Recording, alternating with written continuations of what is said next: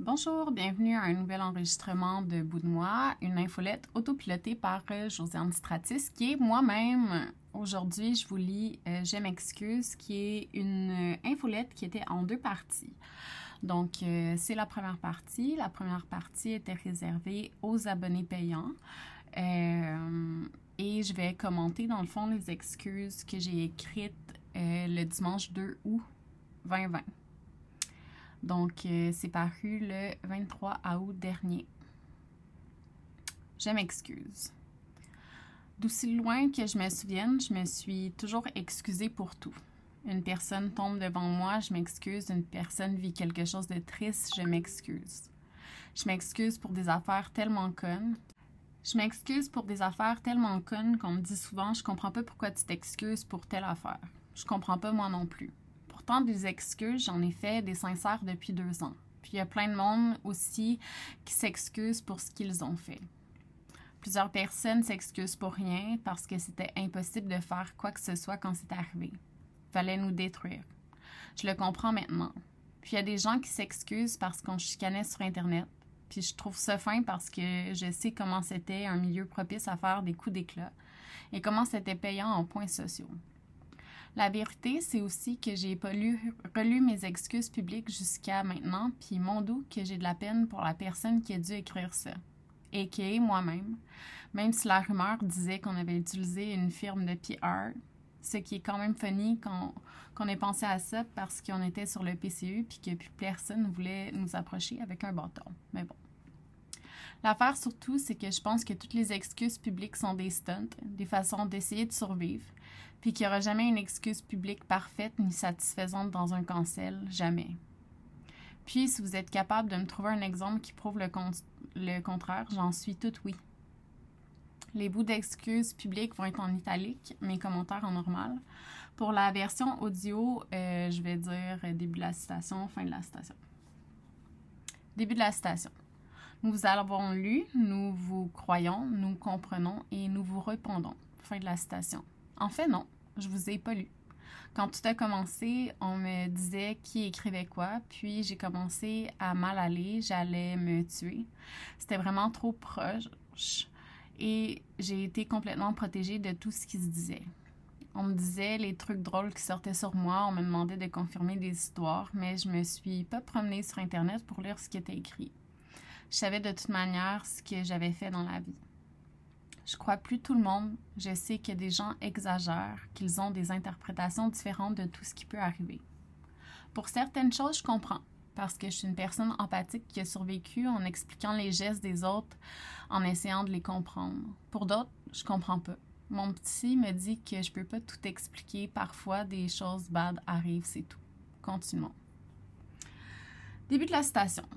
Culture de travail toxique. Nous avons découvert, non sans surprise, les différents témoignages dénonçant la culture du travail toxique qui régnait dans notre environnement de travail. Nous avons participé à cette culture et nous l'avons encouragée. C'était notre responsabilité de veiller à ce que les collaboratrices et collaborateurs se sentent inclus et participent à un climat de travail sain et sécuritaire et nous ne l'avons pas fait. Nous avons failli.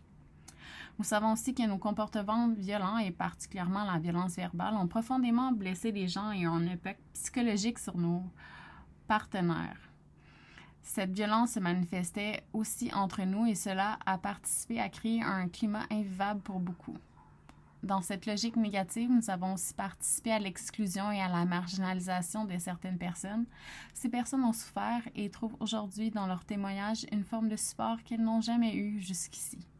Nous sommes conscientes de cela et nous pensons qu'elles ont posé le bon geste en témoignant. Fin de la citation. Il y a beaucoup de trucs à adresser là-dedans, mais les trucs que je contrôlais, d'autres non. Je ne je me suis pas portée à la défense de certaines filles quand il y avait des personnes qui étaient clairement pas bien dans les communautés et qui créaient des dramas anxiogènes pour beaucoup de monde, c'est vrai. Il y a eu de la chicane intense avec ma soeur, mais je sais pas quoi dire d'autre que je sais pas où j'aurais pu apprendre à me chicaner sainement quand j'ai grandi dans un milieu violent de toutes les façons possibles. Personne n'avait à vivre ça, mais en même temps, c'était aussi pas des affaires de personnes qui nous voyaient nous chicaner. Je regrette pas d'avoir mis mes limites face au comportement de plusieurs personnes, dont des gens qui étaient dans mes projets pour me détester. J'aurais jamais dû accepter ça, j'aurais pas dû avoir peur de mettre un frein à tout ça, mais j'avais réellement peur de tout perdre et même en les gardant près de moi, j'ai pas pu éviter le tout. J'ai jamais dit que ma gestion de communauté était parfaite, mais c'était gérer des chicanes d'ego pendant neuf ans, des enfantillages. J'étais épuisée, ça faisait des années. Je me suis déjà retirée plusieurs fois, ma soeur aussi, parce que c'était trop. La vérité, c'est aussi que personne ne savait ce qu'il faisait dans ce temps-là. C'était une bien trop grande responsabilité à porter sur des épaules. Fait que oui, il y avait un climat de marde, mais personne n'était attaché et tout le monde pouvait partir. C'est d'ailleurs pour ça, entre autres, que je suis moi-même partie en 2019. L'affaire, c'est que c'était pas ma responsabilité de sauver tout le monde. Mon doux que j'aurais aimé avoir la capacité de le faire, mais c'est encore quelque chose que je travaille de ne pas porter en moi la douleur des autres. Pour améliorer mieux, il y a juste une personne qui peut le faire, puis c'est la personne elle-même, c'est tout. Est-ce que ça valait la peine de détruire ma vie pour ça? La réponse est non. Elle le sera toujours. Début de la citation. Abus de pouvoir. Notre, statut et notre pouvoir nous conféraient en outre un pouvoir sur les personnes qui collaboraient avec nous et qui nous permettaient d'obtenir des services, articles dans nos ouvrages publiés, gardiennage, ménage.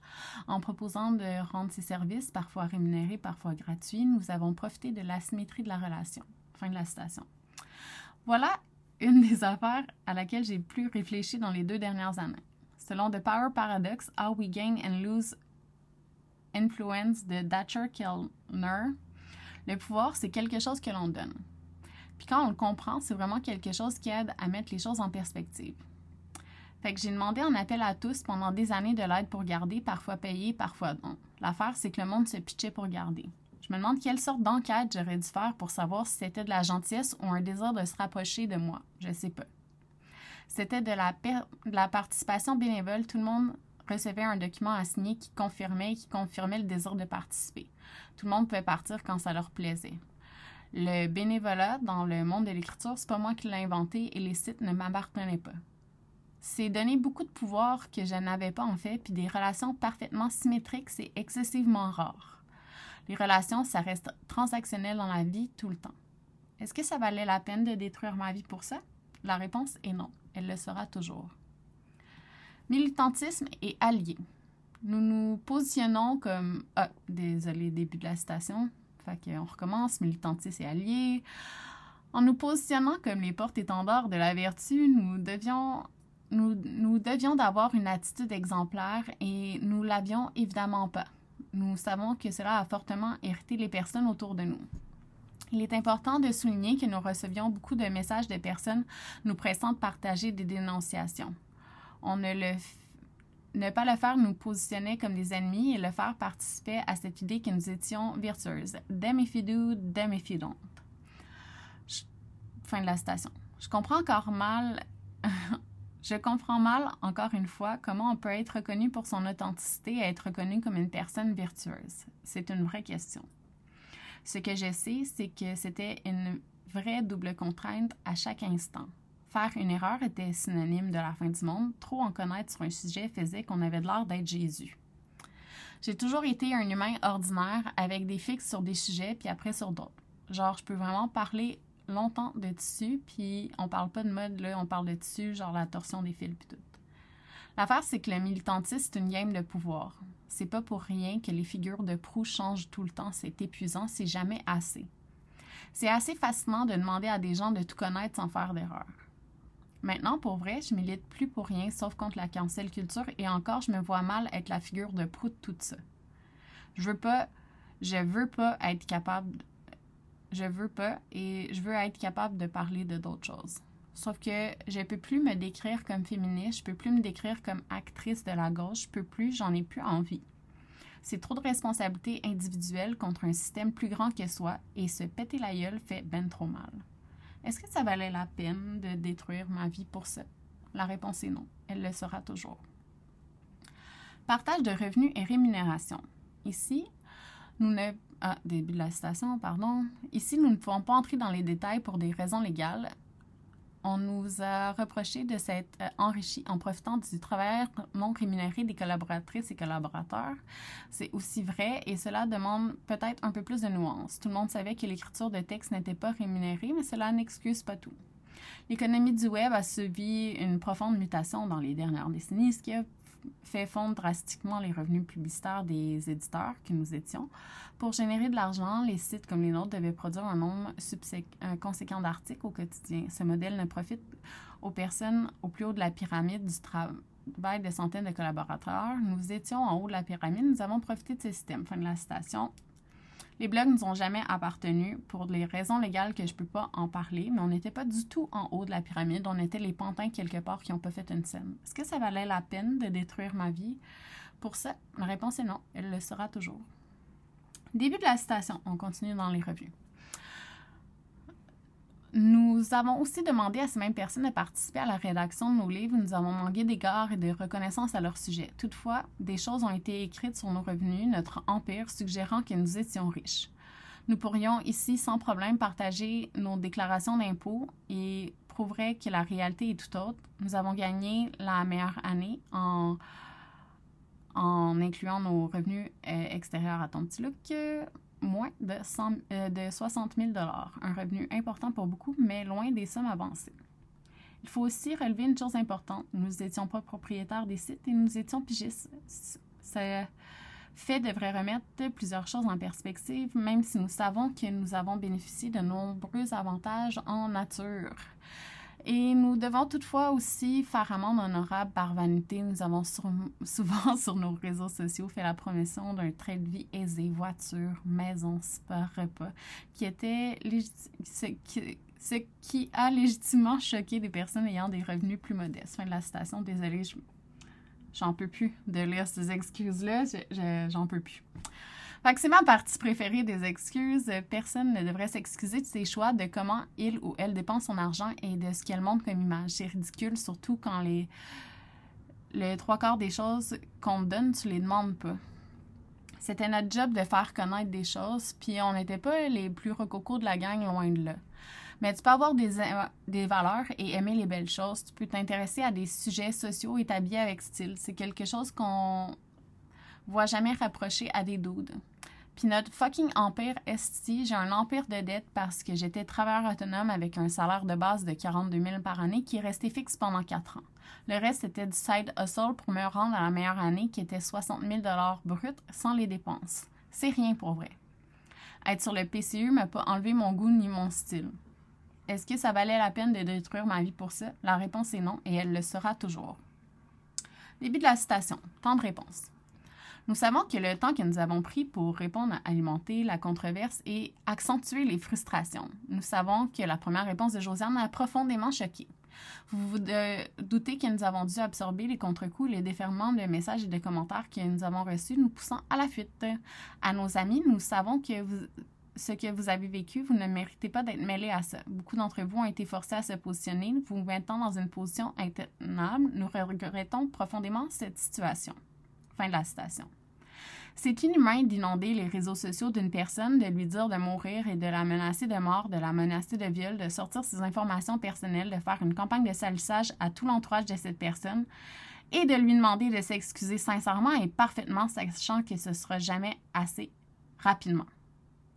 Ça fait deux ans, une thérapie intensive pour choc post-traumatique diagnostiquée par un psychiatre, puis je viens d'être capable de lire mes excuses de 2020. Est-ce que ça valait la peine de détruire ma vie pour ça? La réponse est non et elle le sera toujours. Début de la citation. Excuse et rédemption. On sait que c'est pas possible de s'en sortir avec des excuses et voilà pourquoi nous faisons ce texte qui expose nos fautes. Peut-être ne méritons-nous pas d'être des personnes publiques. On a vécu longtemps sans voir les angles morts du pouvoir que l'on avait sur les gens et on a profité de ça. Il n'y a pas pire avec que celui qui ne veut plus voir. On se pensait bonne et on l'était pas. Fin de la citation. On se pensait pas bonne. C'est la première année que j'ai plus constamment envie de mourir. J'étais constamment en état de stress pendant tout le temps que j'ai fait de l'Internet. Mais on avait raison là-dessus, on s'en sort pas avec des insultes, on s'en sort pas du tout, jamais avec rien dans un cancel. Sauf avec du temps. Est-ce que ça valait la peine de détruire ma vie pour ça? La réponse est non. Elle le sera toujours. Début de la citation. Et maintenant, le dialogue n'a pas été euh, à l'évidence notre force, mais si certaines d'entre vous éprouvent le besoin de nous poser des questions, de nous parler, nous prendrons le temps de répondre à chacune d'entre vous individuellement, mais dans le respect. Loin de nous l'idée de vouloir retourner la situation, mais le torrent de messages haineux et vindicatifs, les insultes, les menaces que nous avons reçues, nous laisse aussi penser que certaines personnes qui entendaient dénoncer le harcèlement et la violence n'ont pas mis longtemps à reproduire ce cercle de violence. À ce sujet, plusieurs personnes, souvent par message anonyme, ont appelé nos partenaires, nos amis, nos collègues, nos employeurs, nos commanditaires, éditeurs, leur demandant de se désolidariser de nous, couper les ponts, de nous exclure. Et nous posons ici certaines questions sur les raisons derrière ces gestes.